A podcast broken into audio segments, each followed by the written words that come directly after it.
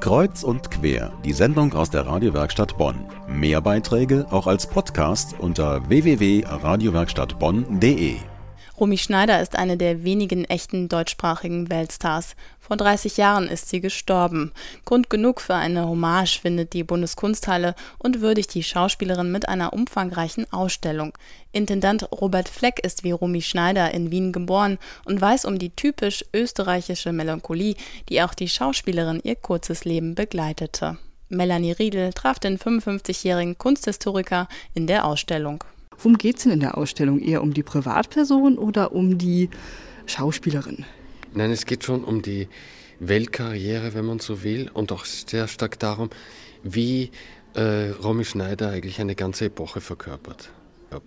So in der ähm, momentanen, sagen wir mal, Fernsehlandschaft wird ja Romy Schneider sowohl halt auch durch ihre Filme ist sie präsent, aber auf der anderen Seite wird natürlich ihr Leben auch immer wieder dargestellt. Inwiefern kann man äh, die private Romy Schneider und die Filmschaffende auseinanderhalten? Ja, in einer gewissen Form denke ich nicht. Ähm, dies, diese Herkunft jetzt auch zum Beispiel auch aus einem österreichischen Zusammenhang finde ich bei ihr schon, das schlägt sehr durch. Also Künstler, die aus Österreich kommen, haben die oft ein ganz eigenes, äh, doch sehr auch melancholisches und tragisches Verhältnis zu sich selbst. Und das schlägt bei ihr immer durch. Und es ist auch genau das, diese, tragisch, diese, diese Tragik, die ähm, auch, auch hier für die Deutschen Romy Schneider so attraktiv als, als Mythos macht.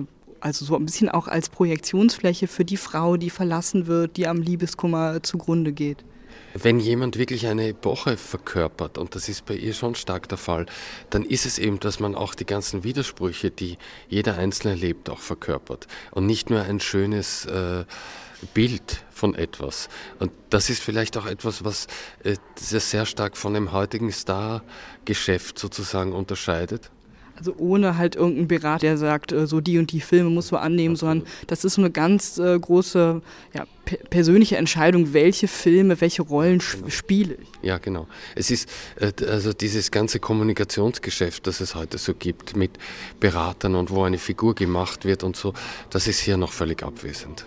Aber es ist natürlich auch eine Zeit, wo ähm, die, die ganze mediale Öffentlichkeit völlig anders funktioniert hat. Das sieht man auch bei vielen Fotos hier, dass die Fotos noch ohne Abstand gemacht sind.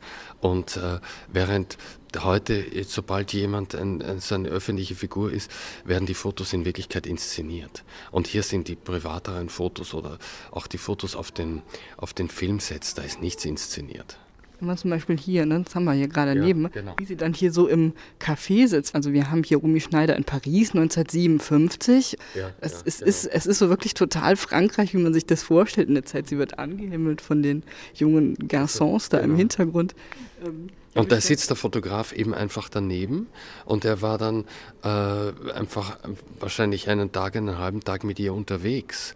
Und heute ist jedes Foto von so einem Star wirklich durchgestylt. Äh, und der Fotograf hat eigentlich gar keine große Rolle mehr.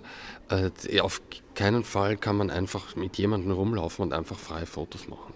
Das hat sich aufgehört und das, da ist Romy Schneider ist noch die letzte Generation der Stars, die halt einfach ganz normale Menschen sozusagen waren.